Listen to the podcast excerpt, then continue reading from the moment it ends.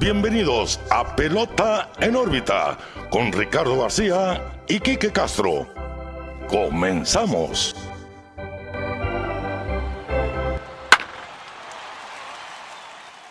Hola, ¿qué tal amigos? Bienvenidos a un nuevo episodio de Pelota en órbita. Los saluda como siempre Ricardo García, también como siempre acompañado de mi amigo, su amigo Quique Castro. Quique, ¿qué onda? ¿Cómo estás? Muy bien, Ricardo. Pelota en órbita 110. 110. Grabado el lunes, hay que recalcarlo. Ajá. Eh, pues mira, con mucho de qué hablar, la verdad. Han pasado cosas. No nos vimos la semana pasada, compromisos familiares, pero aquí andamos. La verdad, de. Hay mucho de qué hablar. Sí, sí, sí. Sí, sí, es, sí. es- es que, wow. Bueno, pero pues antes de empezar, como todas las semanas se les recuerda, Pelota en órbita, Facebook, Twitter, Instagram, YouTube, TikTok, somos chavos, síganos, denos like, compartan, ahí vamos poniendo lo que platicamos durante pues la semana de béisbol, ahora pues con poquito menos material, pero da más chance de irnos a más- fondo. pero- Sí, ¿no? exacto, está más concentrado. Más concentrado. eh, y pues hoy tocó pues gorrita de Astros. La verdad, pues obviamente ya se sabe que son los campeones de la Liga Americana. No me puse la de los Phillies nomás para no repetir dos episodios seguidos. Pero pues la de los Astros, la- pues no clásica, pero pues la, la regular, Sí, sí, ¿no? sí. Azul con naranja. Tengo la, la vieja, la, la que era negra. Con la, con la estrella, con la- come, que parece como- cometa, ajá, ¿no? como- pero necesito una restaurada ahí, doctor Caps. ma- llámame. Pero bueno, ese es otro tema. Pelota en órbita, Ricardo 110. Facebook, Twitter, Instagram, síganos. Y a darle. Las plataformas de audio digitales ya se las saben también, Spotify, Google, Apple Podcast, la que ustedes quieran. En Spotify, dennos seguir, dennos las cinco estrellitas que nos ayuda muchísimo para seguir creciendo. Saludamos a todos de una vez también eh, que han interactuado con nosotros a lo largo de la semana y nos preguntaron por el episodio. Bueno, no teníamos contemplado que, que las series de campeonatos iban a acabar ayer. ¿Sí? Esa es la verdad, por Sí, eso sí, sí. eh, la, la idea era sacarlo en martes el episodio, como está saliendo, pues dándole el beneficio de la duda a los Yankees, dándole el beneficio de la duda a los mismos padres de San Diego, pero lo- las cosas fueron 100% diferente a lo que nosotros No, es que- predijimos. Tú fuiste el más atinado, te voy a decir. Sí. Porque tú dijiste Phillies en, en cuánto, en 5 dijiste. Phillies en s- 5. O en se- no, en 6. Phillies No, en 6. Phillies en 6. Fueron Phillies en 5. Phillies en 5. Boston y yo teníamos a los padres pasando. Yo tenía los Astros en 7. Yo tenía los Astros en 5. Sí, tú fuiste el más cerquita ahí. Por primera vez. Sí, por primera vez. El más acertado. Y ahí. pues rapidito el comentario de la semana la semana pasada pues no estuve yo, estuvo, Ajá, el buen Boston. Le mandamos un saludo. Eh, un saludazo siempre el relevo de oro. Nomás para hablar del, de la serie anterior, yo no vi en ningún momento ni a los Phillies ni a los Padres jugando el béisbol que jugaron contra los Bravos y contra los Dodgers. Yo creo que es el único comentario que voy a hacer porque sigo sorprendido por los resultados. Estoy sorprendido por la serie mundial que vamos a ver. sí, Eh, no tanto por la americana, más por la nacional, pero si quieres nos metemos de una vez al tema. sí, sí, sí, sin duda. Eh, fíjate, y diciendo antes de, de arrancar, Sí. yo, no- yo no tengo gorra de los Phillies, si no estuviera en la mesa, ¿eh? Pues sí. Porque pensé, voy a poner la gorra de los Astros y de los Phillies. Pero como no tengo la de los Phillies, dije, no voy a poner No, nomás la de no, los Astros. no pensé, no pensé en traerme la de los Phillies. Mala mía, pifié, pifié. Pero bueno, eh, Pero va- vamos a arrancar entonces, sí. Quique, eh, una semana, porque fue una semana solamente de serie de campeonato bastante cargada anímicamente. Creo que, lo repito, lo que le dije al Boston la semana pasada, han sido unos playoffs muy buenos. buenísimos. Quizá mejor de lo que esperábamos cuando lo comentamos tú y yo. Sí. Porque ningún juego ha estado aburrido, ningún juego No, ha... no. En ningún momento hemos llegado a decir, ok, ya, ya se hizo este juego, Sí. te quedas a gusto, lo dej-". Porque incluso esta serie de los Phillies y Padres, equipos, ya sea Phillies o Padres, que tenían ventajas de cuatro o tres carreras y en un ratito estaban empatados otra vez. Y Mucho bueno, estire y afloje, la Sí, verdad sí, de...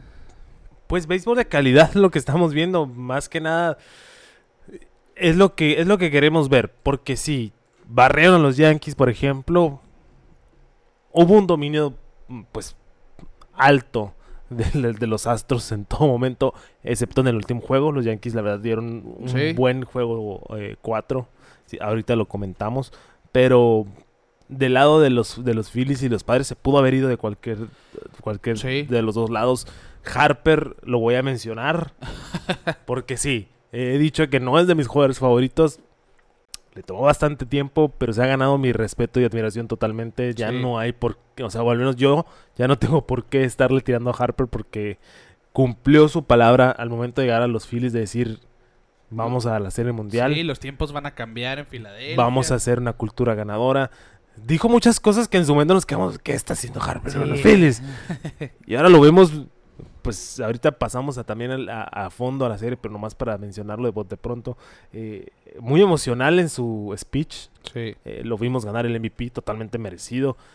Cuando llegó a batear eh, para pegar el home run, para irse a la entera y ganar, yo dije, lo estaba viendo con unos amigos, este es el turno de Bryce Harper. Ese era su momento y lo hizo. Entonces, wow, la verdad sí estoy muy emocionado por la serie mundial.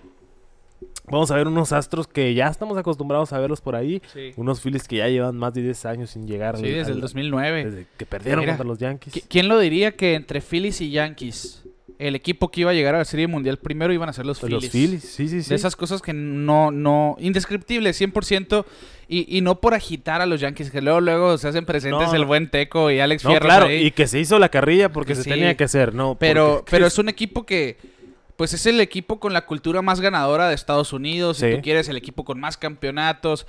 Y han estado ahí en los últimos años, pero no pueden consagrar esa carrera por una serie mundial. El 28 ha sido eterno. Sí. Ya van eh, por 12 años sin 12 campeonato. años sin campeonato. Que mira, que para un equipo normal, un simple equipo, eh, pues 12 años sin campeonato, no, no importan. Pues son- estás eh, hablando es de alguito, los- pero Pero estás hablando de los Yankees. Sí, exacto. Y es la, como dices, la cultura ganadora, pues después de esos 2000 tremendos, bueno, 90 cerrando 2000 Sí, sí, sí. tremendos, eh, y una pasarela de estrellas que hemos visto. Ahora con una- un approach más conservador, ya no hemos visto firmas tan fuertes. Yo creo que Stanton fue el último momento fuerte que han hecho. Cole. Bueno, y Cole, sí, Sí, cierto. Garrett Cole. Yo creo que, pero ah, después de acostumbrarnos a tener una novena Sí, que, que te dan la paliza que están dando los Astros, por ejemplo, claro. eh, sí, sí, sí te puede pues dar para abajo, como decimos por acá, siendo un fan de los Yankees. eh, todo bien. La- una cosa es la carrilla la otra cosa es eh, la, La- realidad. sí, la O sea, realidad. es que no, no, no ha sucedido. Como dices, se han quedado cortos, ni siquiera han llegado a la Serie Mundial. Yo creo Sí. que, que es lo difícil. Claro. Incluso vimos videos de gente gritando, venden el equipo y así. Muy alocado después de... Porque, quieras o no, hay dos maneras de medir el éxito. Series mundiales ganadas o estar en los playoffs, Claro. estar en la pelea. Yo creo que ahí es una gran diferencia porque hay equipos que ni llegan a playoffs. Sí, eh, yo, yo prefiero tener un equipo que constantemente está en la pelea. Que si en ocho años vas a ganar un anillo, por, por decirlo de alguna manera. Pero Sí. siempre tener una oportunidad, eh, pues bastante eh, buena, alta. A un equipo que, por los nacionales, ganaron y ve dónde están ahora. Tres Sí. años después. Bye. Por ejemplo, así que es, e- es por eso que los fanáticos de los Yankees empiezan a perder la cabeza. Estamos ahí, estamos ahí, estamos ahí, pero no podemos llegar a la cima. Pero quiero, quiero hacer esa observación. Ve al equipo de los Yankees y ve al equipo de los Dodgers, por ejemplo. Ujú. Volteas a ver a los Dodgers, incluso ahorita mencionábamos por WhatsApp que, que- que posiblemente podrían ir por Aaron Judge. sí, sí. Ves a los Dodgers que es un equipo repleto de estrellas y tienes que decir, ellos tienen que ganar la Serie Mundial. Los Yankees tienen, sí tienen estrellas, jugadores fuertes, pero no, no es como, como los Dodgers, por ejemplo, que son superestrella, más superestrella, más superestrella, firmados. Sí. Yo creo que este año tuvieron un buen desempeño. El equipo, pues, lo deshicieron un poco, hicieron buenos movimientos, pero no les dio al final de cuentas. O sea, vimos una- un equipo muy sólido, pero al final de cuentas se volvieron a quedar cortos. Sí. Eh, ahorita mencionábamos fuera del aire, pues, el desastre de Donaldson en la serie. Sí, sí, que, que les gustó ahí en TikTok. Eso, do- yo creo que fue la decepción. Rizzo, Eh, Rizzo un excelente trabajo, la verdad. Sí, eh, mira, lo que es Rizzo, Harrison Bader, Garrett Cole incluso. Bader yo creo que es lo que más me sorprendió. Sí, fue la sorpresa de los playoffs. Y es más, nos estamos adelantando ahorita, vamos Sí. a llegar allá. Y vamos a desmenuzar la serie de campeonato. Pedacito por pedacito. Sí, paso por paso, la serie de campeonato de la Liga Americana. Ya lo decíamos, en episodios pasados, lo de los Astros siendo un equipo manchado ya quedó atrás. Aquí están Sí, demostrando, nosotros somos un equipo diferente, que ya pagamos por nuestro error y eso no nos va a detener a seguir haciendo lo que estamos haciendo, Sí. dominar la liga americana. ¿Quieres llegar a la Serie Mundial? Tienes que pasar por los Astros de Houston, Quique. Sí. Ya es su tercera aparición en Serie Mundial desde el 2017. Seis años consecutivos en la, en Así la- es, en la seis serie años campeonato. consecutivos peleando el banderín del Sí, americano. Yo creo que Eso es, que hegemonía en la liga Es lo que decíamos, es lo que decíamos. Yo que prefiero que, mis- que, que mi equipo gane un campeonato y luego ya no verlo en playoff. Claro. O ver esto que estamos viendo con Sí. los Astros. Obviamente está la tinta ahí de los años oscuros. Pero yo creo que ya es momento nosotros como fanáticos de pasar la página y disfrutar Sí. este equipo de Astros. Dusty Baker, ya saben que yo soy súper fan de Dusty Baker. súper feliz lo vimos. Y pues quien empezó el juego y empezó la fiesta, pues el maestro, el señor Justin Verlander. Qué papel de temporada la de Justin Verlander. Después Quique, de venir de su peor salida en su carrera de postemporada, Sí. pues retoma ese rol de as, del mejor pitcher de su generación, porque es lo que es Justin Verlander. Y en el juego 1 hizo lo suyo. Seis entradas de una carrera limpia, tres hits solamente, una base por bola y 11 ponches. Este fue su octavo juego con 10 ponches en la postemporada, llegando a un total de 219 ponches en los playoffs. Con esto, Justin Verlander es el líder histórico de la postemporada. Sí, ahí se Pasó está- a Clayton se, Kershaw. estaba peleando, ¿no? Con Kershaw. Kershaw se lo empató y luego pues ya vino, vino Verlander. Pues mira, ya un histórico totalmente. Y Sí. qué, qué manera, ¿no? El señorón de, de decir, este es mi juego, vamos a darle. Una ofensiva de Yankees que se llevó varios chocolates en la serie en total. Sí. Primer juego, pues el mismo Verlander se aventó 11. Eh, No tengo la cifra ahorita de, de cuál fue el total, creo que más de 40 en toda la serie. Creo que fueron 50 ponches. 50 incluso. ponches, Se poncharon más de 50 más de veces. 50 veces. Eh, y pues Verlander empezando con la con la pues la pierna correcta. Harrison Bader, que la verdad vimos ese cambio con Cardenales, Fue dudoso fue para muchos. dudoso. eh, y pues ya Cardenales pues no pasó de, de- de- de la Y, y mira que el cambio al final funcionó para ambos lados porque Sí, sí, sí. Jordan Montgomery estuvo excelente. Estuvo con San excelente, Luis. sí, sí, sí, le fue muy bien, pero ahorita me da risa ver a los jugadores, es, ahorita que pasemos a otra serie lo voy a mencionar otra vez, pero los jugadores que se, se vieron involucrados en la temporada de cambios tuvieron un buen Sí, efecto, sí, ¿eh? realmente todos. Y el más sorprendente fue Bader, Sí. porque de la nada vino a, a convertirse en un jugador de poder y pues en el primer juego pegó eh, cuadrangular. Sí, la única carrera que le hicieron a Verlander fue el home run solitario de Harrison Bader. En ese momento, su cuarto de estos playoffs. Sí. que, ojo, recordamos, pues la serie de campeonato de la Liga Americana empezó un día después del último juego entre Guardianes y Yankees.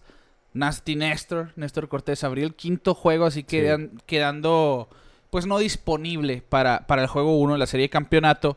Y optan por ir con Jameson, Jameson Taillon, que iba a abrir el juego 5, pero como se pospuso por lluvia el juego 5, bueno, optan, podemos usar a Cortés aquí, asegurar el pase, Sí. ir con Taillon, que nos dé lo que nos tenga que dar en el juego 1. Siento yo que Taillon cum- eh, cumplió, porque fueron cuatro entradas y un tercio de una carrera limpia contra los Astros. Le, te dio lo que le podías pedir a Taillon. El juego estuvo relativamente cerrado.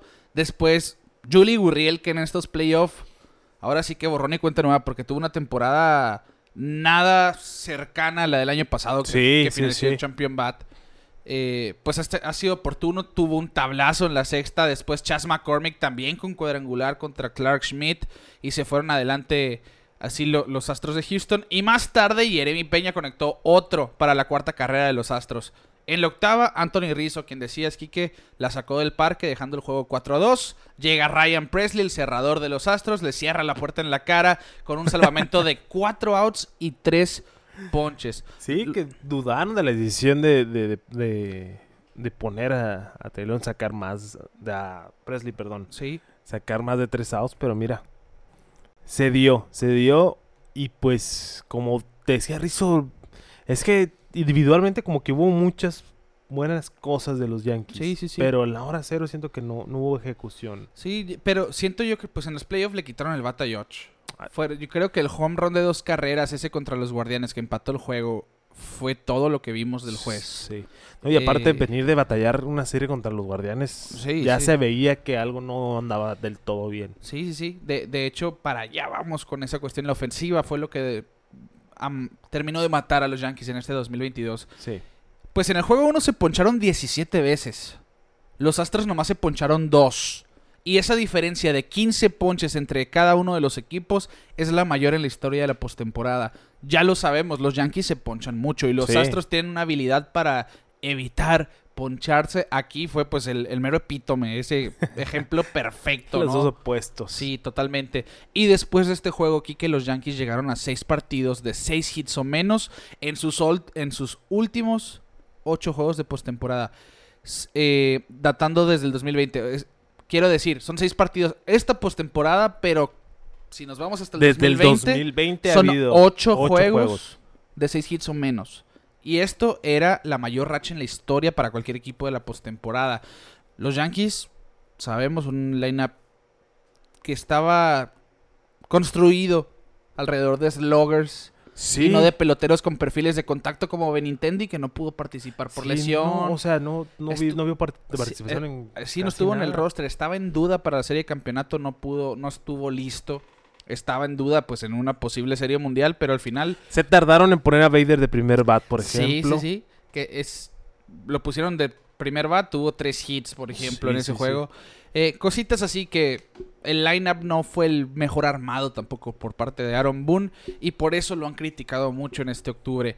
En fin, nos vamos al juego 2. Los Astros lideraban, mandaban a Framber Valdés contra Luis Severino, otro duelo de dominicanos. Y Framber Valdés salió intocable, siete entradas de cuatro hits, dos carreras sucias, cero bases por bolas y ponchó a nueve. Framer Valdés que se está volviendo una leyenda de postemporada, ¿eh? 100%. La verdad. 100%. El año pasado lo hizo también. Y, y ahora dominante. En un duelo no tan fácil, ¿no? Contra Luis Severino. Que también se vio muy bien eh, arriba de la loma, la Sí. verdad. Sí, no lo hizo nada mal. Cinco entradas y un tercio. Tres home runs todos. Eh, tres carreras. Todas llegaron en el home run de tres carreras de Alex Bregman en la tercera entrada. Eh, ponchó a seis. Y Severino dijo en, en es- después de este juego una Sí, entrevista. sí lo vi. Pues, ¿qué puedo decir? Es suerte. El batazo de Aaron Judge salió arriba de 100 millas y se quedó en el parque. Y el de Bregman, con dos envases, salió a 93 millas por el izquierdo y se fue. Que hubo polémica también por el techo abierto Ah. en Minute Maid. Pero mira, No, eh, no, eh, está parevo para ambos esa cuestión. Por Sí, eso yo sí, no. sí, sí. Igual es como si no alegaran del short porch, por ejemplo. O sea. nah, no, no, no. De hecho, sí se soltó la memisa por eso, ¿no? De Sí, sí. Esa declaración de Aaron Boone, pues se puso de pechito, como decimos, Es que- para que. Muy, muy poco acertadas las declaraciones de Boone en general, ¿eh? Siento que a veces siento, uy, mira, dándole la razón a muchos fanáticos de los Yankees, a veces siento que no sabe qué está haciendo, ¿no? Como que no, mm, no sé qué juego ve él y hace ciertos comentarios que no, no me hacen mucho Sí, sentido. no, no tienen congruencia con lo que vemos todos, ¿no? Sí, sí, sí. Pero, bueno, ese es otro punto, ¿no? Seis ponches en cinco entradas y un tercio de Severino, que pues fuera de ese cuadrangular no permitió nada. Y ese home run de Alex Bregman, que fue el 14 en su carrera de postemporada. Así rompió el empate con Justin Turner como el tercera base con más home runs en la historia de los playoffs. Es, es que lo que me da más risa es que este tiempo que hemos visto a los Astros dominando la liga americana, em, va a haber muchos récords por mucho tiempo ¿Sí? pertenecientes tanto de los Astros como los Dodgers, porque los Dodgers también han tenido una racha Sí. tremenda en los playoffs. Y pues aquí, eh, Bregman que siento que también me lo han infla- infravalorado los últimos tiempos, ¿eh? Ya Es que, es que como que ya un no sal- bajón. es co- Pero Pues- sí, sí, sí, pero sigue siendo un jugador así Claro, de impacto De, fuerte. de hecho, antes de la primera mitad de este año, Alex Bregman estaba teniendo una temporada, como decimos nosotros, X, cualquiera, Sí, sí, sí. promedio. Y en la segunda mitad se metió una estufa, o no sé, porque salió más caliente que, que nunca y terminó bastante bien, con Sí. 23 home runs y 93 producidas y un OPS de 820. Pero la cosa aquí es que cuando Bregman llega a playoff, se transforma. A lo mejor no te va a batear de promedio todas las series, pero yo me recuerdo ese juego 6 de la Serie Mundial. El juego 6 fue del 2017. Ajá. Que él pegó el hit oportuno, por Sí, sí, ejemplo. sí, sí. En ese tipo de situaciones Es muy eh, clutch. es el hombre que quieres en la caja de bateo. Sí. Y contra los marineros fue quien estuvo también haciéndoles daño. Y también, a la hora eh, tanto como ofensiva y defensivamente, ¿no? Sí. Se hace presente Bregman y pero pero pues aquí marcó otra vez la diferencia y eh, el home run fue algo muy recurrente en esta serie, ¿no? Bueno, en todo el playoff siento que el home run ha sido Sí, de hecho, desde el- antes de la serie de campeonato, más del 50% de las carreras estaban siendo anotadas vía vía cuadrangular. Un índice sí, sí. bastante alto. Pero, en fin, volviendo al juego 2, pues el home run de Bregman lo pone 3 a 0. En la cuarta, Rizzo con un rodado y Gleyber Torres con un sencillo producen las únicas dos de Nueva York. Tras un error de Framber Valdés, tirando a, a la inicial, ahí se hizo, se hizo bolas él con la jugada, se quiso apresurar. Y por eso fueron sucias. Y nomás cuatro hits de los Yankees. Así que extendieron su racha a nueve juegos de playoff con seis hits o menos. Nos vamos a ir al juego 3. Christian Javier versus Garrett Cole. Aquí también hubo drama porque Lance McCullers era quien iba a abrir el juego 3. Dijeron que después de la celebración contra Marineros, Sí, un, tuvo un tirón. un golpe con una botella de champán le dio en el ah, codo. no, sí, en el codo, sí. Y sí. se le inflamó un poco y lo Y recorrieron dijeron, pues, ah, pues lo guardamos, ¿no? Lo- que- lo que esa, hacemos a un e- es- esa fue la excusa, ¿no? Que vaya usted a saber si fue verdad o no. ¿Quién Le damos el beneficio de la duda. Un Pero- bone bruise, como le dicen. Sí, sí, sí. Y, y entra entonces Cristian Javier aquí al quite. Cristian Javier, que ya lo hemos visto esta temporada como abridor. Si viene del bullpen o si inicia el juego, Cristian Sí. Javier sa- sale en el mismo plan. Que era parte de lo que platicábamos, ¿no? Que no sabemos quién iba a ser eh, ese pitcher. Exacto. Pensamos que José Urquidi iba a tener presencia, pero Javier fue, pues, y mira, ¿Sí? duelazo que se armó, ¿eh?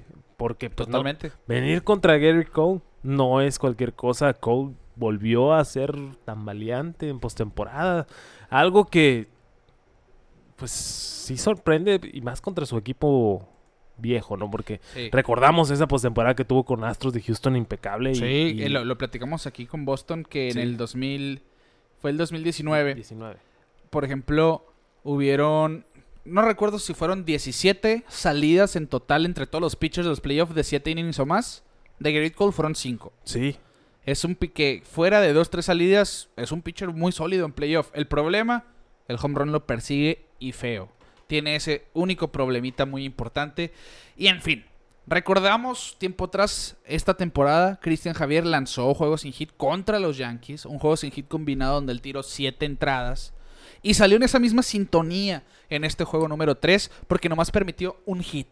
En 5 entradas y un tercio, dio 3 bases por bolas y ponchó a 5. Y aparte el bullpen de los Astros pues salió por el mismo camino grande, permitiendo nomás dos imparables. Garrett Cole por su parte en 5 entradas recibió 5 hits, le hicieron 5 carreras, 3 de ellas limpias, 2 bases por bolas y ponchó a 7. En la segunda entrada, tras el error ese de Harrison Bader, que sí. un que- error de Harrison Bader, que, que sí es verdad, Aaron Judge estuvo implicado ahí. Es que el, el jardinero central tiene... Manda, ¿sí? Sí, eh, le tienes que respetar. No me importa cómo te llames. El central es el que tiene la, la prioridad en la jugada. Un error de Bader que era de Judge. Sí. podríamos decir. Eh, pues, y le dice Garrett Cole, I got you. Ok, No hay bronca. no hay bronca. Lo paso. Siguiente bateador le pegó home run al right field, Chas McCormick, Sí. que ha sido otro jugador que se está creciendo esta postemporada. Ojo con esos astros, ¿no? El Hellmans. Mancini con elevado sacrificio. Cristian Vázquez, Cristian con Vázquez, ¿eh? imparable de dos carreras, pusieron el juego 5 a 0. Todas las piezas, eh, de, de, como bien lo dices, las piezas llegadas vía De- cambio, cambio. estos playoffs han hecho un buen papel. Sí, sí, sí. Mancini no ha tenido tanta No, no ha tenido mucha juego, actividad. pero ahí está. Vázquez tampoco. Sí. Pero mira, bateo ahí Claro. oportuno.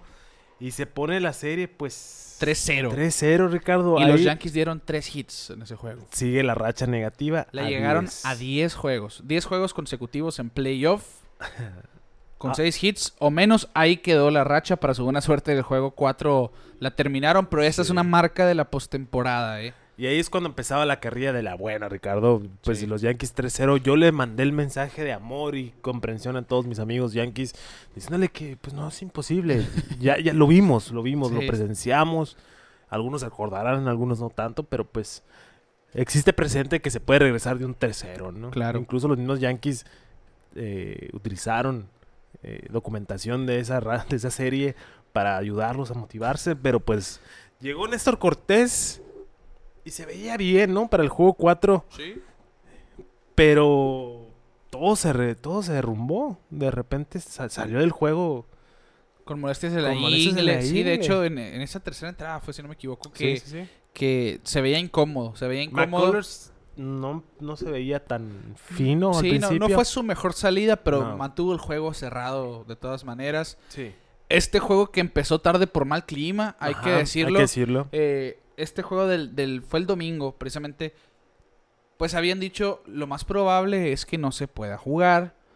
Pero se juntan ambos equipos y ven, saben que si no jugamos hoy, pues probablemente tampoco podamos jugar mañana lunes o martes, porque el pronóstico del clima estaba aún peor. Sí, sí, sí. Y se esperaron, lo aplazaron, empezó tarde el juego, empezó ¿qué? A las Como las... a las nueve y Nueve. media del este, aprox. este. O sí, sí, algo así. Sí, algo así, pero sí empezó bastante tarde. eh, con un poquito de lluviecita. Ya se Sí. había bajado. eh, pero sí, como dices, ya no había manera de no jugar este juego. Claro, era bien O sea, importante Era muy importante. Porque, bueno, por, por esas razones, vaya, ¿no? Y empezaron prometiendo los Yankees en este juego, en este.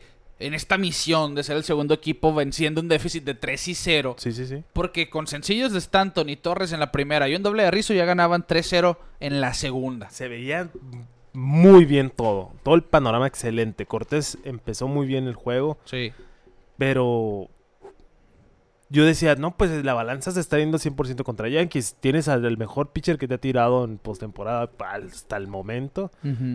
Y de repente, molestia. Sí. Sale, McCullers se faja después de eso. Yo creo que también como que Sí. lo ayudó a, a- a dar a dar más porque si no se veía, como dices, no se veía cómodo en la loma. Pues empieza la tercera y ahí empieza no lo de la cuestión de la- los gestos, las muecas, todo esto. Se le envasan dos y llega la tormenta. Y no me refiero al mal clima, me refiero a la tormenta Jeremy Peña. Y no lo estoy inventando yo, eh. Baseball No, no, no. Reference tiene ese apodo. La, La tormenta, tormenta. para que se lo graben. JP3, Jeremy Peña, el novato de los Astros. Sí, novato. Se Pensé- va para la calle el jardín Pensé que era más izquierdo. joven, ¿eh? ¿Cuántos años tiene? 25 20? años. Ya 25 Sí, Jeremy sí, Peña. sí, sí, sí. Pero mira, excel- Carlos Correa, ¿quién decían por ahí? No sabemos. Jeremy Peña, yo creo que todo el playoff ha hecho un excelente trabajo. eh, y empata el juego, la verdad, este... Bueno, do- de dos carreras, la verdad es que este, ese juego, este juego fue el mejor de toda No, la sí- serie. sí lo empata. Y, y Es el mejor juego de toda la serie. No, sin duda, fue en el único que realmente vimos un juego. Reñido. Reñi- Bueno, no reñido siempre, siempre estuvo cerrado, pero pero, el vimos, estire de afloje. el vimos de unos afloje. Yankees peleando. Sí, Sí, sí. O sea, ya, ya, ya vimos a los Yankees con el bat. por O lo sea, menos. Que es lo que queríamos ver, porque la defensiva estaban bien, pero la ofensiva no nunca llegó, llegó Claro. muy tarde, ya estando 3-0. Pero pues los Astros dijeron, ah, te vas a poner las pilas, pues va. Nosotros tampoco. Nosotros, nosotros también dicen. Sí, sí, 100%. Y, y lo habíamos hablado al principio de temporada. Jeremy Peña va a hacer que se olviden de Carlos Correa. Sí. Carlos Correa tuvo un temporadón y va a ser agente libre otra vez. Pero Jeremy Peña en playoff ha hecho esa tarea. Olvídense de Correa porque Jeremy Peña está aquí. ¿Y de qué manera? Con este home run empató el juego. Fue su segundo home run de la serie, su tercero de los playoffs. Todos han sido importantes Sí. para Jeremy Peña. Y, y- este hombre es quien me hace pensar esto. Los Astros de Houston como una posible dinastía, como un equipo digno de admirarse.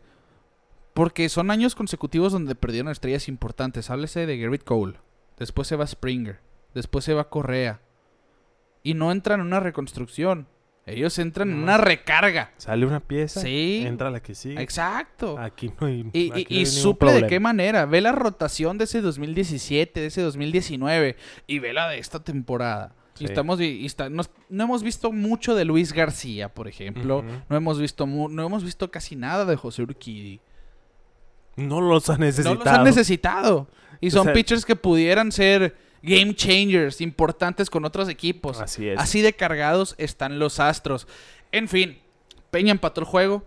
Tres carreras con su batazo. Después el Juli Gurriel sigue el rally con un sencillo productor en la cuarta. Y en esa misma cuarta, Anthony Rizzo empata el juego a cuatro. Y en la sexta, Harrison Bader, que ha sido el, el cambio de los Yankees en esta temporada muerta. Sí. Fue, mejor dicho, no ha sido, fue ese mejor cambio porque fue el jugador que los tuvo en la pelea toda esta postemporada. Yo creo que entre Rizzo y Bader Sí, fueron los que dieron la fueron los cara. que dieron la cara por los. Yankees. Pues fue su quinto home run en la postemporada y puso arriba a los Yankees 5 a 4. Quique, Harrison Bader empató con Bernie Williams.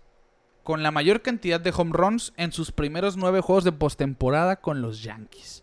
Bernie Williams es una leyenda yankee. Sí, Harrison Bader pues ya se puso enseguida de, llegado. de Bernabé Williams en apenas sus primeros nueve juegos de playoff, en apenas su primer mes con los Yankees, que se puso en duda cómo vamos a cambiar a Jordan Montgomery por un hombre que trae un botín ahorita, que no podía ni caminar. Fácil es plantar. Sí. Algo muy desagradable, no se lo recomiendo. Y ahí está la respuesta, ¿no? Sí. Y mira, Harrison Bader en 86 juegos este año, 5 cuadrangulares. Harrison Bader en 9 juegos de playoff, 5 cuadrangulares. Es lo que decimos. Octubre. Llegas a octubre y todo puede pasar. ¿Sí?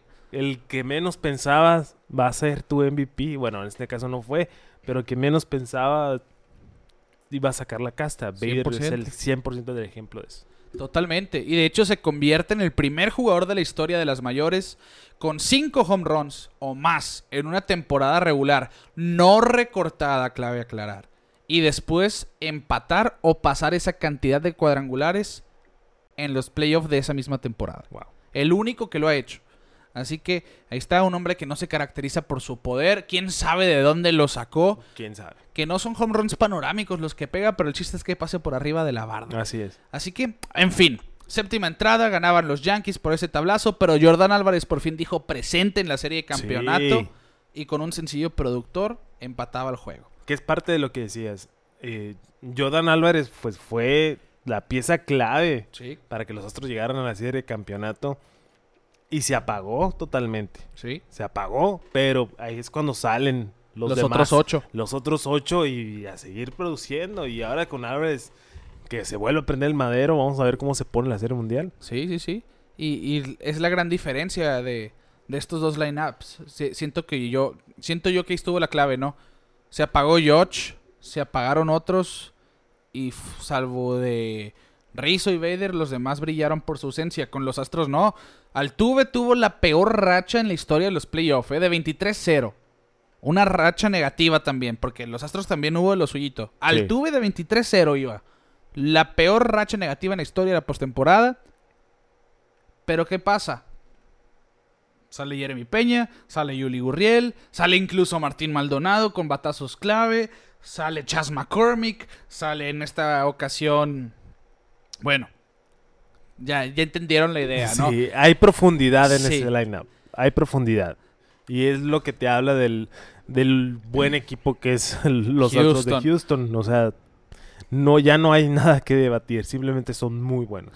Y, y sí, así es. Y nos vamos nuevamente eh, con el juego 4. Alex Bregman otra vez conecta hit oportuno y pone a los Astros al frente 6 a 5. Sale Ryan Presley en la, noven- en la novena y nuevamente pone el candado con una entrada perfecta. Y los Astros de Houston completaron la barrida que van a su cuarta serie mundial en seis temporadas. Son el primer equipo con banderines en temporadas consecutivas de la Liga Americana desde que los Reales de Kansas City lo hicieron en 2014 y 2015 y están buscando su segundo anillo de la Serie Mundial. Jeremy Peña se llevó el jugador más valioso después, pues, una línea de 17-6 con dos home runs, dos dobles, cuatro producidas y tres anotadas. Excelente la defensiva, realmente haciendo cosas grandes. Sí, sí, sí. Y aparte se convierte, Kike, en el quinto dominicano que se gana un MVP en serie de campeonato, uniéndose a Albert Pujols, que lo hizo en la serie de campeonato del 2004 con los Cardenales. David Ortiz lo hizo en la misma del 2004 en la Americana con los Red Sox. Plácido Polanco con los Tigers lo hizo en el 2006 en la Liga Americana con Detroit. Nelson Cruz con Texas en el 2011 con- contra los Tigres de Detroit y ahora Jeremy Peña con los Astros de Houston 2022. Así que en su y aparte es el primer novato que en su primer año lo gana Sí. como do- dominicano. hay que Cabe, el- cabe recalcar que es su primer año en Grandes Ligas. Sí, así que no tuvo, no va a ser el novato del año, Pero ni Julio Rodríguez ni Adley Rutschman fueron el ju- jugador más valioso de la serie de No, no, campeonato. de- güey. y no llegaron a la serie de campeonato. Sí. Yo creo que Así que vale más ahorita eh, ese trofeito para Jeremy Peña. Si, vale más, sí. Que que el, novato novato del año, año. sí. Sí. Jeremy Peña tiene una oportunidad muy sólida de ganar su primer anillo en su primera temporada, Sí. así que creo yo que prefiere eso, ser novato del año, ¿eh? Bueno, siguiendo con los Astros, son el tercer equipo en la era de comodines, o sea, de 1995 para acá, en barrer su camino hacia la serie de campeonato. ¿Qué queremos decir? Barrieron a los Marineros, ganando los tres juegos de la serie divisional. Barrieron a los Yankees, ganando los cuatro de la serie de campeonato. Van invictos 7-0, llegando a la serie mundial. Pero ellos buscan otro resultado, a diferencia de los otros dos equipos, porque los Rockies del 2007 y los Reales del 2014 perdieron la serie mundial. Sí, vamos a ver si, si le resulta bien esto. Porque, ojo, lo, yo creo que algo muy importante es que las dos series se acabaron al mismo tiempo. Sí, Yo creo que eso va a ayudar a los Astros de Houston. sí, Porque casi siempre cuando barren hay mucho tiempo de diferencia Ajá. si la otra serie se extiende. Y dicen que eso afecta. Se ha visto varias veces. Yo me acuerdo mucho de los Tigres del 2010, creo. Bueno, no sé. Ahí voy a dejar la pieza Pues la serie mundial empieza el viernes. Día viernes. Así que ambos equipos tienen pues cinco días de descanso técnicamente. Van a poder acomodar su rotación a placer. Sí. Así que vamos a ver Se me lo van a mejor hacer de lo eternos mejor. estos días. Sí, sí, sí, de aquí el viernes. Bueno, ya, ya mañana que salga el episodio van a ser tres días de espera nomás, pero, pero pues estamos acostumbrados a tener juegos a diario, ¿no? Sí, sí, sí. José Urquidi, por su parte, que no lanzó en esta serie de campeonato, Quique, va a estar en su tercera serie mundial, 2019, 2021, ahora 2022, y está buscando romper la marca entre mexicanos que comparte con Julio Urias, con apariciones en dos. Bus- eh, busca pues, rebasarlo con su tercera aparición de serie mundial. Y sabemos que Urquidi pues, ha hecho muy buen papel en series Excelente mundiales, trabajo. 2019 sobre todo. Tiene marca de 3 y 0, una efectividad de 1.54 en cuatro juegos de serie mundial. Sí. Así que si lo vemos ahí, seguramente va a ser un papel muy bien, muy, muy bueno el Mazatleco.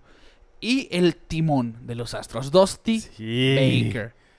Sabemos que es el manager de la historia con más victorias sin anillo. Sí. Tiene 2.093 victorias, noveno en victorias de todos los tiempos, pero es el único de esos nueve que no ganaron Serie Mundial. Y ha llevado a varios equipos a ser mundial Sí. y simplemente no se le dan las cosas. Eso es otro chance ahí para Dusty Baker. Ojalá y que ya los dioses del béisbol eh, le den chance. No la va a tener fácil, pero ojalá, ojalá y que ya sea el año de Dusty Baker. Deja tú los astros, Dusty Baker. Sí, y, y parece que por ahí va. Eh, hoy salió esa nota. Dusty Baker saca lo mejor de sus jugadores. Claro. Sus mismos peloteros lo están Es- reconociendo como tal. Es que velo, ve, ve el lenguaje corporal o cómo se acerca a los jugadores, Sí. cómo los abraza, los apapacha. Eh, haz de cuenta que es un compa, un amigo ahí que, que está con ellos.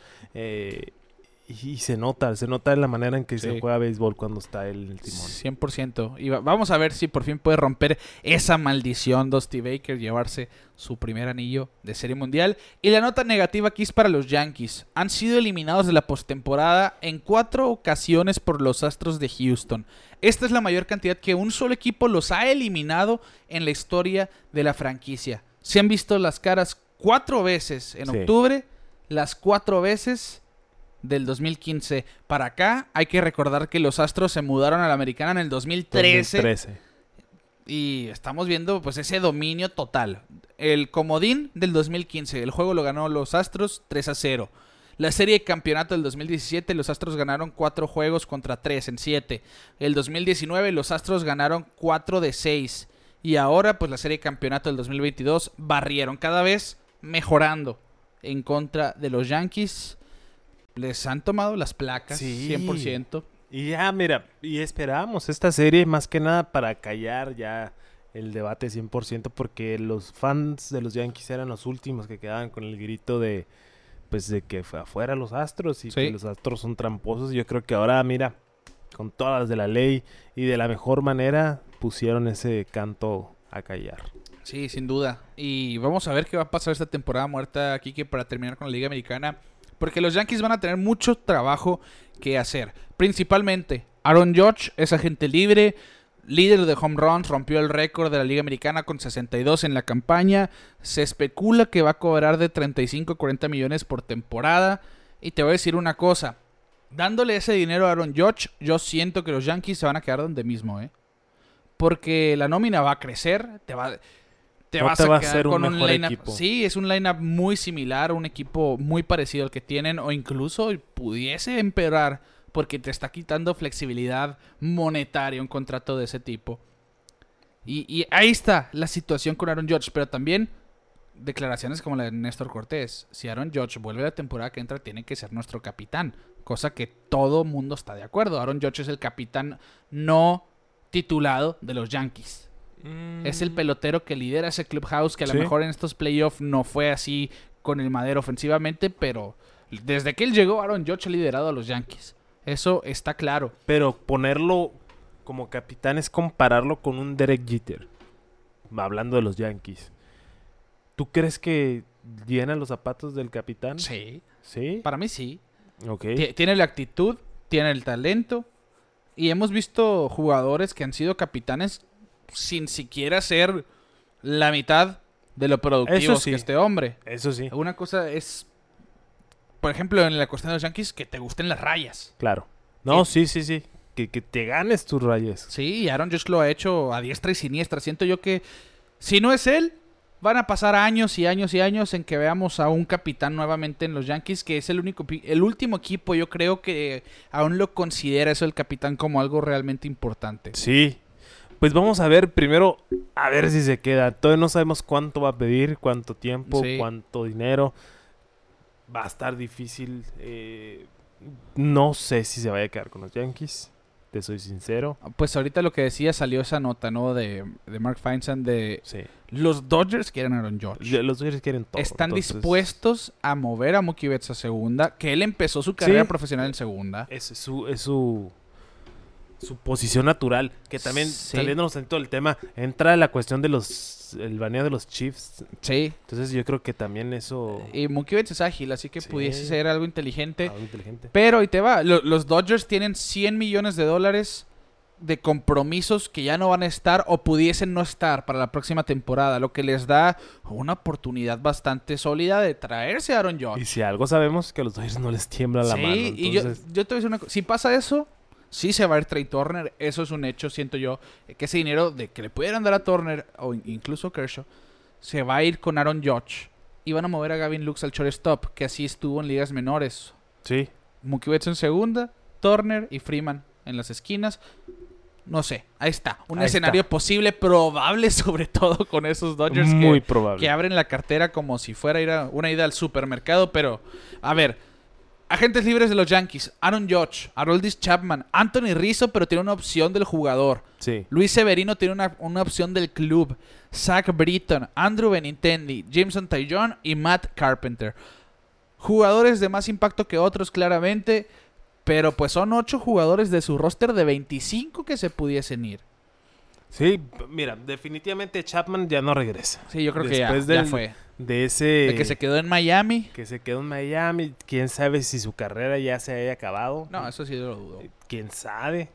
Eh, Rizzo, de- es que Rizzo ha sido muy bueno con los Yankees. A, mi- a mi ver, Yo, yo creo que se queda Rizzo, ¿eh? Severino, quién sabe. Eh, Britton, yo no creo que regrese. Los cuatro de los cuatro últimos, yo digo que se van. Tanto Britton, Benintendi, Taillon y Carpenter sí, ya. Carpenter fue un chispazo Sí, nomás exacto. y ya. Bueno. Y ahí está la cuestión con los Yankees. Pues una temporada que ganaron 99 juegos de temporada regular, vaya. Eh, Con un comienzo histórico. sí, enfrentan a unos guardianes que les dieron bastante pelea y pues les tocó bailar con el con el más grande, los Astros de Houston, que lo habíamos visto desde el principio de la temporada en el favorito, ganar la Liga Americana, a mi punto Sí. de vista. Yo esperaba una serie mundial igual que el año pasado. Los Astros cumplieron con su parte, los Bravos se quedaron en el camino, pero eso es otro cantar.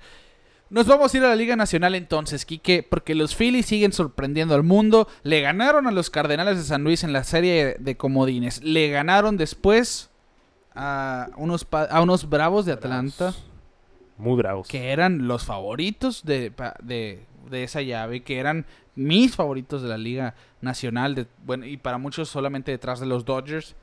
Les ganan en cuatro juegos, fácil, y se enfrentan a unos padres que venían con el camino más difícil de los playoffs porque entre- enfrentaron a los Mets y enfrentaron a los Dodgers. Una serie que yo no vi venir Nadie. en ningún escenario. Pero los Phillies, y lo- te lo, lo platiqué contigo el episodio anterior que estuve, tienen la actitud. Sí. Yo creo que es lo más importante. Y pues liderados por Bryce Harper, ¿quién más? ¿Quién más? Eh, el señor Philly ahora que está orgulloso de ser parte de esa organización y Sí. que se ve y se, se está demostrando, la verdad. Y, y el simple hecho que use unos spikes verdes y la bandita verde del Philly Ferranic, para mí ya todo bien. Él tiene esa pertenencia al equipo 100%. sí, sí, sí. Y, Y es lo que quieres ver, ¿no? eh, recordamos y ha sido muy sonado en este entonces esa portada de Sports Illustrated de diciendo el próximo prodigio del deporte, del béisbol, Bryce Harper. Pues yo creo que ha cumplido esa expectativa. A lo mejor no al nivel de Mike Trout en cuanto a rendimiento temporada con temporada, pero Bryce Harper está donde Mike Trout no ha llegado. Sí. Es el gran problema, es la gran ya diferencia. está en la Serie Y, Mundial. y la cosa aquí es que Bryce Harper ha sido el factor de importancia para que estén donde están. Sí. No nomás está en el equipo, él ha sido de los más importantes de los Phillies, que en cinco juegos dejaron atrás a los padres y por octava vez en la historia se quedaron con el banderín del viejo circuito e irán a su primera serie mundial desde el 2009 buscando su tercer campeonato de serie mundial. Nos vamos al juego 1, un duelo de ases, Zach Wheeler contra Yu Darvish. Dieron un espectáculo, sobre todo Zach Wheeler que lanzó siete entradas donde permitió solamente un imparable. Dio una base por bola y ponchó a 8. Mientras que Yu Darvish hizo buen trabajo, pero permitió los cuadrangulares solitarios a Bryce Harper en la cuarta Y al caballón. y a Kyle Schwarber, El Schwarber que, uy, que no fue un home run, ¿eh? me estremezco cada vez que veo Sí, no, home runs. no, no fue un home run. Esta ya, esta Fue ya un está- Palote no, el de Kyle Schwarber. estuvo en órbita. Esa En- sigue, en, Júpiter sigue cayó. viajando esa pelota. Atravesó Júpiter de lo fuerte que le dio. 488 pies. Que, que la distancia a lo mejor no es la... No, no, sí, no, es mucho, sí es mucho, pero no es lo que pantalla. Cuando ves la toma lateral de ese batazo desde las gradas, se escucha el batazo. Pero ves la pelota con la velocidad, porque fueron 119 millas por hora el batazo. De esos batazos que tú, desde que salen, tú estás pensando, ¿a dónde va a ir a parar? Sí. La pararon las gradas, si no siguiera viajando esa pelota. Darvish sí hizo un gesto como que. oh, ok. Ok, no, no, no fue fly. Ok. Sí, sí, sí. Fue un tablazo que. Incluso hay una imagen de Harper como que wow. sí, así, sí, todos impresionados. Impresionados con el. Y, y no era para menos, fue un home run simplemente legendario ese de, de Kyle Schwarber que está acostumbrado a hacerlo, recordamos Sí, desde sí, sus sí. años con los Cubs ese con los 2000. Cubs, con los Red Sox 15. también lo hizo. Sí. Eh, ahorita Ya- con los Phillies. Equipo con el que se estrena en playoff, equipo con el que pega un tablazo panorámico. Sí, la verdad, eh, por algo es de mis jugadores favoritos. y, y ha sido claro, no había bateado No nada. había batado nada. y en esta serie de campeonato se puso ese chip de es hora de ya, Sí, macanear. hay que macanear. 2-0 ganaron los Phillies el juego 1. Los padres conectaron un solo hit, el de Will Myers, y los Phillies dieron 3. Si combinamos los imparables son 4. Los abridores cumplieron con su trabajo, el bullpen siguió ese mismo tono. Y esos 4 hits totales durante el primer juego de la serie de campeonato de la Liga Nacional son la menor cantidad en la historia de la postemporada. Empatando con el cuarto juego de la serie divisional de la Liga Nacional entre Cardenales y Pirates, donde ganó San Luis 2-1 y el juego 5 de la serie de campeonato de Astros y Cardenales en el 2005, que ganaron los Astros 3 a 0. Así que es la tercera vez en la historia. Cuatro hits nomás entre los dos equipos, la menor cantidad de todos los tiempos. Así que nos vamos al juego 2 teniendo esa nota en mente. Sí. Para que la olviden por completo, porque aquí batearon un mundo los dos equipos. ¿eh? San Diego empató la serie con victoria 8 carreras a 5. Aaron Nola contra Blake Snell. Uno pensaría, van a seguir ese tono. Otro duelo de picheo. Y fue todo lo contrario. Aaron Nola tuvo una salida muy poco efectiva de, de cuatro carreras. Digo, de seis carreras en cuatro entradas y dos tercios. Enfrentó a su hermano Austin Nola. Y de hecho se convirtieron en el primer dúo de hermanos bateador y pitcher que se enfrentan, que se ven las caras en un mismo juego de postemporada. Sí. El primer duelo lo ganó Aaron, dominando a Austin con un rodado por tercera. Pero Austin en la quinta entrada ganó y por mucho el, el duelo con un imparable productor de la que fue entonces la tercera carrera de los padres de San Diego. Blake Snell por su parte ganó el juego, por cierto, cinco entradas de cuatro carreras en cinco hits, una base por bola y ponchó a seis. No lo hizo tan mal.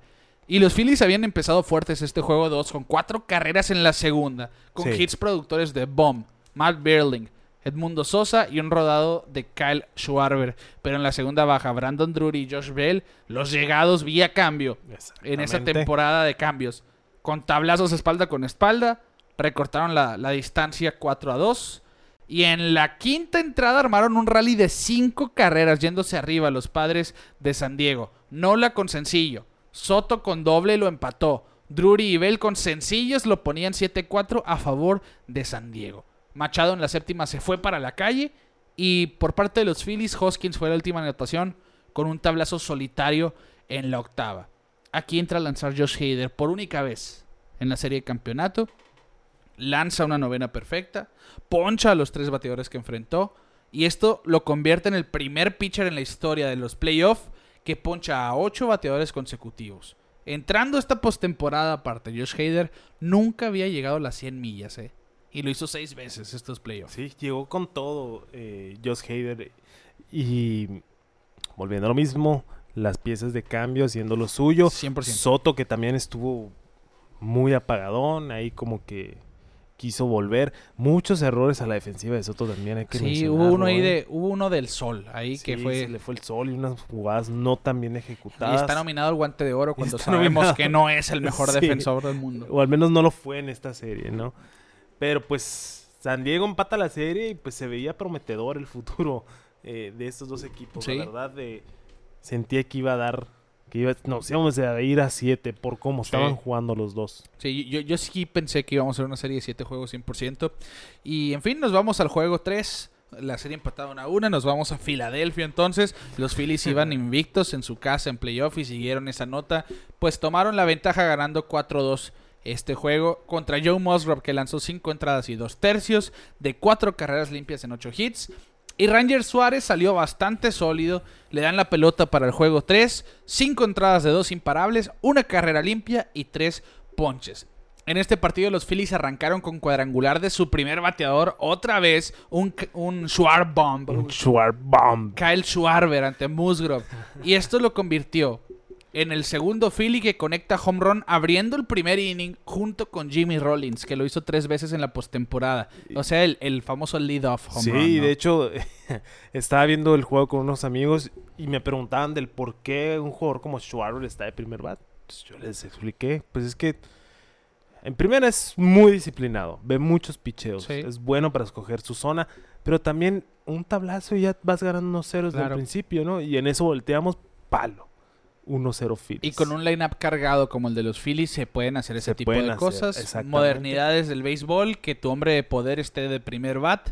Por como lo dices, A veces funciona, empiezas a el veces juego no. ganando 1-0. Sí, así Pues- es fácil. Pues Schwarber ahí ha estado en, en los últimos años, ¿eh? porque también con Nacionales ahí lo vimos de primer bate. es en que empezó des- pues desde, con Desde los Cubs, sí, Sí, yo sí, creo que Joe con los- Maddon. Con los Red Sox no lo hizo tanto, si no, No. me equivoco. No, no, no.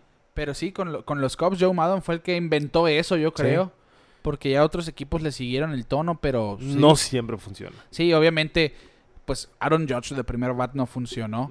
Pero es diferente, es un lineup que estaba batallando. Quieres a tu mejor bateador cuando haya corredores Así en es. base. Así, Así es. que aquí los Phillies, la mayoría están bateando. Esa es la gran eh, situación aquí. Este juego fue la montaña rusa de Jin Segura, el juego 3. Porque en la cuarta, el juego se empató con un error de Jin Segura, una rola de doble play que tenía el tiempo del mundo y se le cae la pelota del guante. Sí. Se empata el juego. Y en la misma cuarta entrada, en su parte baja, con dos en base, conecta hit para traer dos carreras al plato y poniendo a los Phillies arriba 3 a 1. En esa misma aparición, ya que estaba por primera abriendo un poco, lo pusieron out en revire. Sí. Fue el colmo, ¿no? Sí, sí, sí. Ahí como que el pasito se le fue y terminó la entrada con eso. Pues con eso se convirtió Quique en el primer jugador en la historia de la postemporada que tiene un error, un hit y producida. Y aparte es puesto out en revire en una misma entrada. ¿De qué Para- sirven esos datos? No sé, pero. No ahí sé, están. pero ahí están y se los presentamos Claro. fresquitos, recién salidos. De algo sirve. De algo te van a Es servir. crónica, vaya. Así que insegura con un juego donde puso su equipo en el lío, después los puso a gozar, fue out en revire, pero al final, mira, y, y en la entrevista le dijeron, ¿qué sentiste después de ese error? Eso me hizo sentirme mejor en la caja de bateo porque siento que la presión me ayuda. dice. Claro, claro, claro. Quieres redimir ese momento, ¿no? Así es.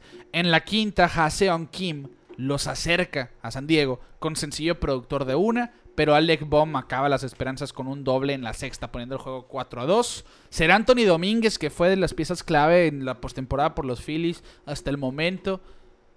Salvamento de 6 outs, poncha a 3. Será Anthony Domínguez que estuvo muy bien. Y nos vamos al juego 4, que para mí fue un clásico de la postemporada hasta el momento. Va a entrar a los libros de historia. De locos, 100%. Mike Clevenger contra Bailey Falter, el matchup. Hablaba yo con un tío que me decía, ¿cómo la ves? Le, ¿Qué será bueno? ¿Para qué lado nos vamos? Y que no sé qué. Le dije, no me preguntes, ahora sí no tengo idea. Mike Clevenger ha estado de lasco. El caso de Bailey Falter es un novato técnicamente. Era su segunda temporada, no tenía presencia en los playoffs.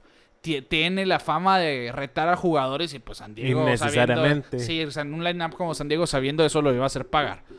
Pues ya habiendo dicho esto, ninguno de los pitchers pasó la primera entrada, ¿eh? Y son los pitchers 57 y 58 que lo hacen en playoff, que no pasan del primer inning. Pero esta es apenas la segunda vez que sucede que ambos abridores no pasan de la primera entrada, uniéndose a los del juego 4 de la Serie Mundial de 1932, siendo Guy Bush de los Cubs con un tercio de inning y Johnny Allen de los Yankees con dos tercios de entrada. Clevinger no consiguió un solo out y Falter tuvo dos. Así que dos tercios de, de entrada entre los dos pitchers y esto los convierte en la primera dupla de abridores en, lo- en la postemporada que no consigue tres outs Otro dato. en un juego. Otro, dato. Historia negativa, pero historia al final. Así que Falter con dos outs, empezó bien la primera entrada. Le atizan con cuatro carreras, un home run de Machado, llega un doble productor de dos de Brandon Drury y Haseon Kim con sencillo le ponen el juego 4-0 a favor de los padres. Ahí yo ya dije, San Diego ya, San Diego ya ya, la hizo. ya armó este juego. Que ojo, eh, hablamos el juego pasado, los padres remontaron un déficit de cuatro carreras, eh. Sí. Rhys Hoskins conecta home run de dos carreras. Y Bryce Harper da un doble que pone el score 4-3. Esto siendo ya la salida de, de Mike Levinger del juego. Y en la cuarta, Bryson Stott lo empata con sencillo el jardín izquierdo para que en la quinta Juan Soto se fuera para la calle con Profar a bordo y San Diego retomaba la ventaja 6 a 4. Dijimos aquí, Bryson Stott lo empató, ¿no? 4 a 4 con su sencillo.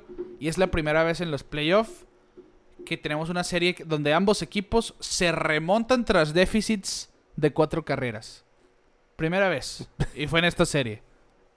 Así que, pues otro datillo, ¿no? Otro datillo más. Anótenlos todos. Vamos a hacer. Final de temporada vamos a tener un quiz. En la parte baja de, de la quinta entrada, Rhys Hoskins empata el juego a seis carreras con su segundo tablazo de dos carreras. El juego se pone 6 a 6. Llega Bryce Harper nuevamente con, con un doble y lo pone arriba. eh, de- bueno, a favor de Phillies, siete carreras a 6. La misma fórmula que tuvieron allá en, en la. ¿Qué fue? En la primera entrada. Sí. Home run de Hoskins, doble de Harper. La aquí, misma la mismita. Pero después le sigue la fiesta Nick Castellanos con un hit, lo pone 8 a 6. En la sexta, Kyle Schwarber la sacó por todo el center field, lo pone 9 a 6. Real Muto le sigue la dosis con otro home run al izquierdo y lo pone 10 a 6. Explotaron los Phillies. Que mucho- mu- muchos dicen, no, que es un equipo que pues está dando una sorpresa. Y sí, sí están dando una sorpresa, pero ya que ves ese line-up y esa rotación, es por eso que... Están jugando como debieron de jugar toda la temporada. Claro, sabemos que su problema principal es el bullpen. Sí. Ahí es donde se ponen negras las cosas. Por eso han visto tanta acción. Será Anthony Domínguez y José Alvarado, que son de sus más importantes. Porque es lo que está funcionando. Claro. O sea, Pero ahorita vamos a llegar a esa composición antes de, de entrar al tema rapidito de la Serie Mundial. Y al final 10 a 6 ganaron el juego 4 los Phillies de Filadelfia. Nos vamos al juego número 5. Darvish contra Zach Wheeler de nuevo. otro clásico. Ambos lanzando en, en muy buen papel. Seis entradas de dos carreras limpias cada una. Wheeler ponchó a 8. Darvish ponchó, ponchó a 5. El problema es que Darvish llegó a su décimo juego de playoff permitiendo cuadrangular. La racha activa más larga eh, en cuestión de postemporada.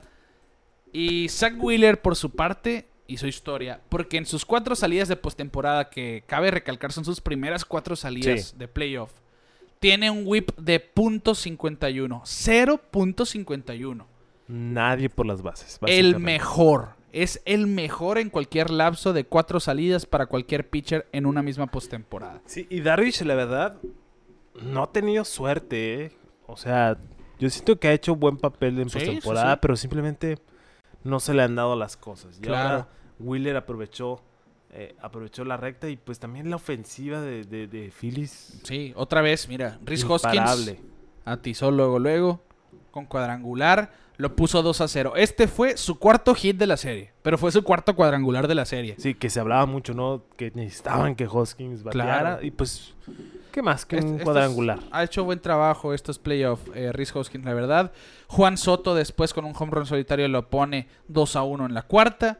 Josh Bell en la séptima lo empata. En cuanto sale Zach Wheeler, Josh Bell castiga con ese doble. Sí. José Azócar corre por él, representando la ventaja. Pero Ser Anthony Domínguez entró al relevo bastante descontrolado. Con un wild pitch lo avanza a segunda, con otro avanza a tercera y termina anotando en wild pitch José Azócar. Bueno, avanza a tercera y a segunda más bien. Eh, anota de esta manera con wild pitch. Es que, ¿qué dije? Anota. Fue doble de Bell, entró a doble. wild pitch Wild- eh, avanzó a tercera, wild Wild pitch, avanzó home. Ahí sí. está, sí. Pero después hubo otro wild pitch en contra de Ramuto, si no me equivoco. Y esto lo convierte en el tercer pitcher de la historia que tiene tres wild pitches o más en una entrada, en un juego de postemporada. Junto a Clayton Kershaw, que lo hizo en el juego 1 de la serie de campeonato del 2009, en el quinto inning. Y Rick Ankiel, que lanzó cinco wild pitches en el primer inning de la serie divisional de la Liga Nacional del 2000, en la tercera entrada. Ahí se basó otro dato. Ahí está. Su- por si le hacía falta otro dato. Ahí está. Ahí está.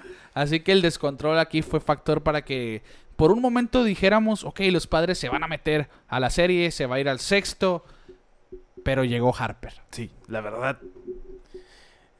Lo aplaudí como si fuera el walk-off para ganar la Serie Mundial. Porque sí, era el momento de Harper. Yo creo que la historia de la carrera de Harper va. El punto más alto va a ser ese home run. ¿Sí? Porque Icónico. siento que ya un clásico. Salvo que ya. haga algo mejor en la serie mundial. Ajá, ¿no? algo. par- Sí, pero. Sí, sí, pero ya estos playoffs, si no fue con doble, si no fue con cuadrangular, Bryce Harper realmente estuvo bastante, pero bastante clutch, oportuno. Pero es que es como mm, ese sentimiento cuando estás viendo el juego que dices va a pasar algo. Sí, o sea, desde que yo vi a Harper con corredor en base pensé, va, va a hacer algo. Huele a momentazo. Mínimo va a dar un hit, un sencillo. Sí.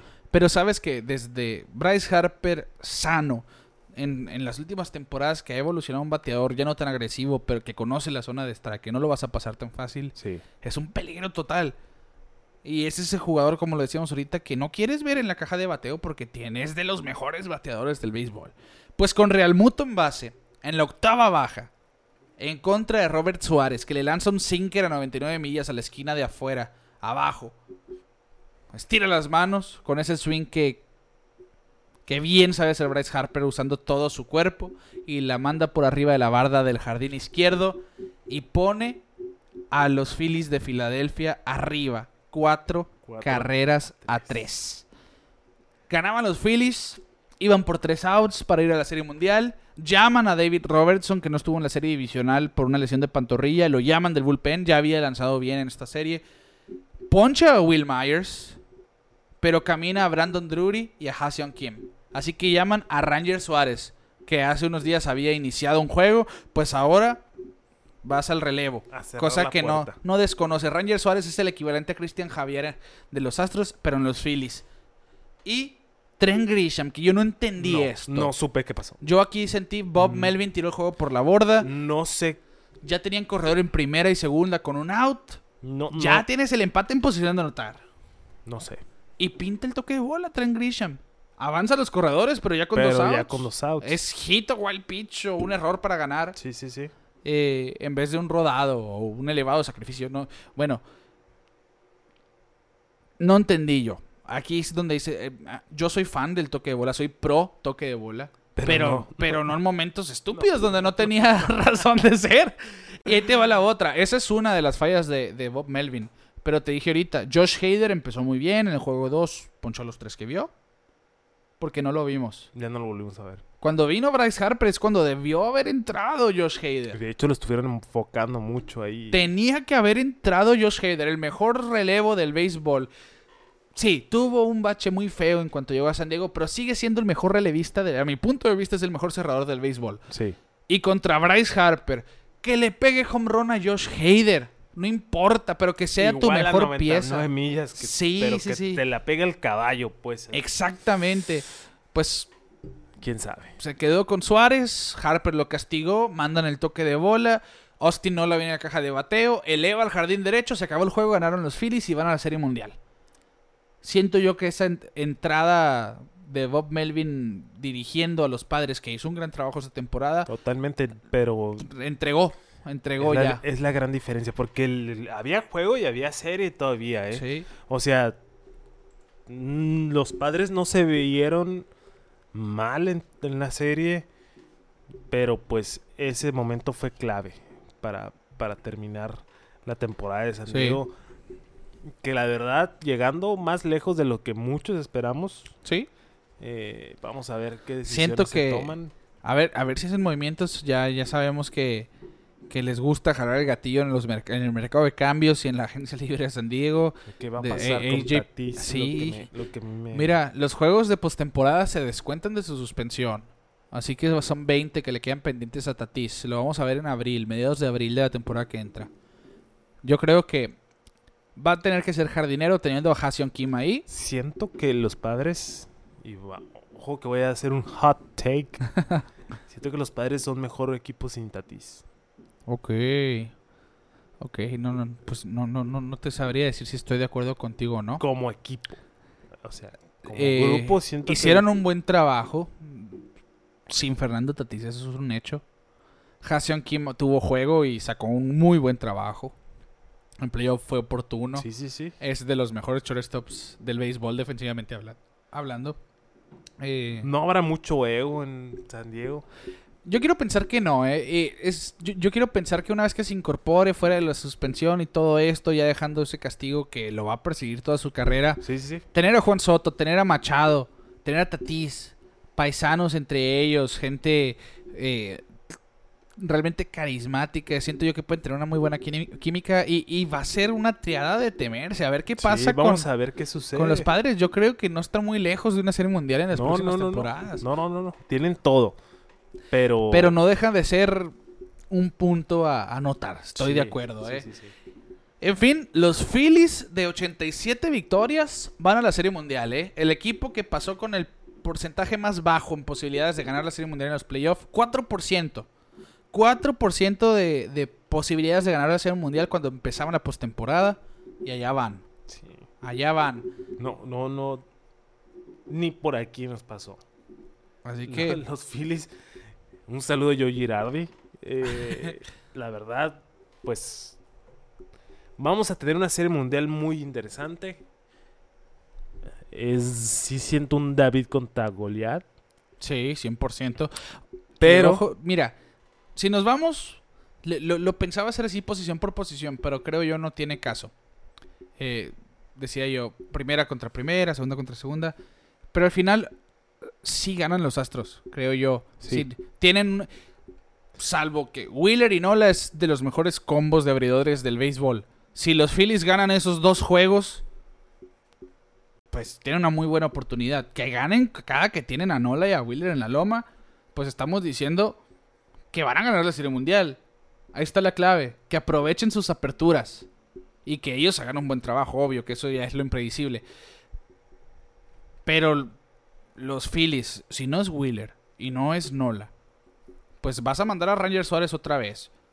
O vas a mandar a Kel Gibson. O vas a mandar a Syndergaard, que ha estado saliendo del bullpen. ¿Qué vas a hacer? Los Astros, pues es lo que decíamos.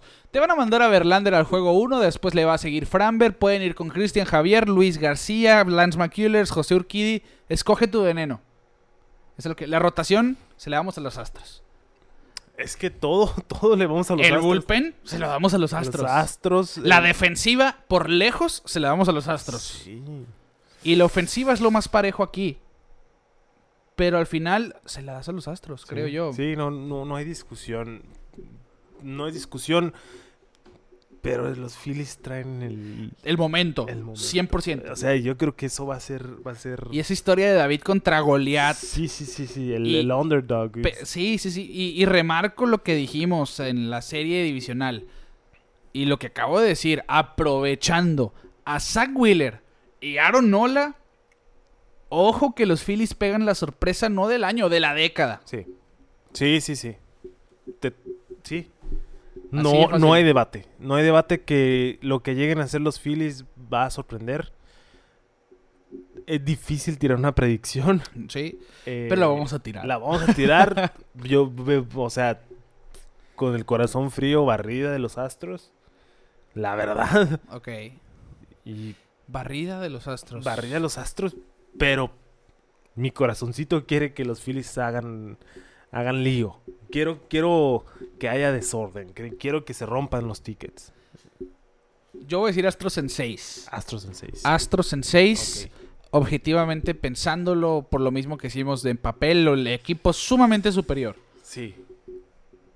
Pero por el momento, y lo que digo, le doy el... No descarto que Sí. los.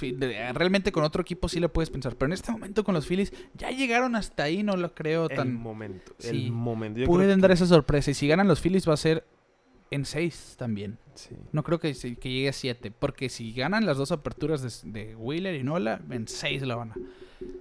Eh, así usando a sus pitchers con descanso corto para la segunda vuelta de la rotación. ¿eh? Sí. A ver, eh, aquí la cuestión de los Phillies va a ser qué vas a hacer para el juego 3. Vas a mandar a Ranger Suárez, obviamente, porque si no. Pero pues es cuando las, las un saludo a Aiko, nuestro, nuestra mascota oficial. Eh, ahí es cuando las historias buenas se escriben. Sí. Por eso yo ay, digo barrida porque Por, por lo que decimos. es Ana. lo que es. Sí, ves en es los lo equipos y hay mucha diferencia. Sí. Y unos astros que parece que. No, no, no importa No, no, que seas la selección del mundo, te pueden ganar. no, no lo, es que sí, no, Sí. no, le, no le veo por dónde, no le veo por dónde, pero el momento, el momento va a ser clave. Claro, 100%. Quien, Pues ahí quien- está. Quien no sea tan clavado en el béisbol, tal vez no entienda a lo que referimos por el momento, Sí, pero el ímpetu. el ímpetu, el... Traen, traen, Ah. traen ese vuelo los Phillies. Sí, Van invictos en casa. Ese es otro punto a, A a- favor. a favor de ellos. Que bueno, pensando lo que decía de las salidas, Wheeler y Nola van a empezar en gira. Y pensando eso, Wheeler va a tener un juego en su casa. sí, Pensando el que va a abrir el juego el 4 o el juego cuatro. 5. sí. Pensando que van con descanso de 3 o 4 días, Wheeler y Nola podrían tirar el juego 4 y el juego 5 si llegan. Sí. Así que tienen que ganar uno en Houston los Phillies. Si no ganan en Houston, me voy con tu predicción, ¿eh? Ok, Me voy con tu predicción. Si ganan uno los Phillies, ojo, hay lío. nos vamos al juego 6. Así que ahí está esa cosa. Ya saben, en, Insta- en Spotify va a quedar el poll en el episodio. ¿Quién tienen ustedes? Ganan los Phillies, dan la sorpresa de la década, ganan los Astros de Houston con su segundo campeonato, su segundo desde el 2017 Sí. y estableciendo ya esa hegemonía, ese dominio como el mejor equipo de las ligas mayores de los últimos años. Así que vamos a llegar al final de este episodio, Kike, de esa manera. Eh, una serie mundial bastante emocionante arrancando este viernes. Los invitamos a que nos sigan en todas las redes sociales, Pelota en órbita en todos lados, Twitter, Instagram, Facebook, YouTube. Suscríbanse a nuestro canal, comenten desde dónde nos ven, manden sus saludos que con todo gusto acá en los episodios eh, normalmente los estamos mandando y leyendo. En TikTok, esta plataforma que Gracias por interactuar con nosotros, Sí. en serio, nos, me hacen reírme mucho con sus ocurrencias a veces en los comentarios, también con su intercambio de ideas, de veras que lo hacen eh, de, de bastante gozadera esa red social. Y en todas pueden hacer la misma dinámica, eh, se lo agradecemos mucho. Así No que nos. Síganos en todos lados, ya saben. Spotify, cinco estrellitas, suscríbanse ahí también, denos seguir. Apple Podcast, Google Podcast, Google Podcast, donde ustedes quieran. Nos van a encontrar pelota en órbita en todos lados. Así que vamos a mandar saludos a Oscar Rivera, Alberto Gutiérrez, Tony Esquer, Valentín Medina, Bicho Padilla, María Robles, Raúl Morales y a todos los que Sí. se han reportado. Al buen Boston, que Al buen Boston. gracias por suplirnos. Quiero mandar yo un, un- uno especial, un saludo especial a mí mismo de mañana, que cumple Ah, años. Sí, es cierto. El Kike del futuro cumple un año. O sea, hoy o mañana. Ahí vamos a hacer una... Así que felicidades, Gracias. amigo, felicidades, felicidades. Pero es mañana, pero es hoy. Sí, pues ho- hoy, hoy para ustedes. Hoy para ustedes, Ay, eh, mañana para sí, nosotros. mañana para nosotros. ya, ya, ya se la saben. Así que que te la pases de lo mejor. Gracias, amigo, gracias, gracias, gracias, Que te la sigas pasando Gracias, excelente gracias. ahora con tus 25. Ay, Malaya. Bueno, pues llegamos al final de este episodio. Entonces, nosotros les decimos a nombre de Quique Castro, un servidor Ricardo García, que la Serie Mundial del 2022 arranca de esta manera y nosotros nos vemos fuera de órbita.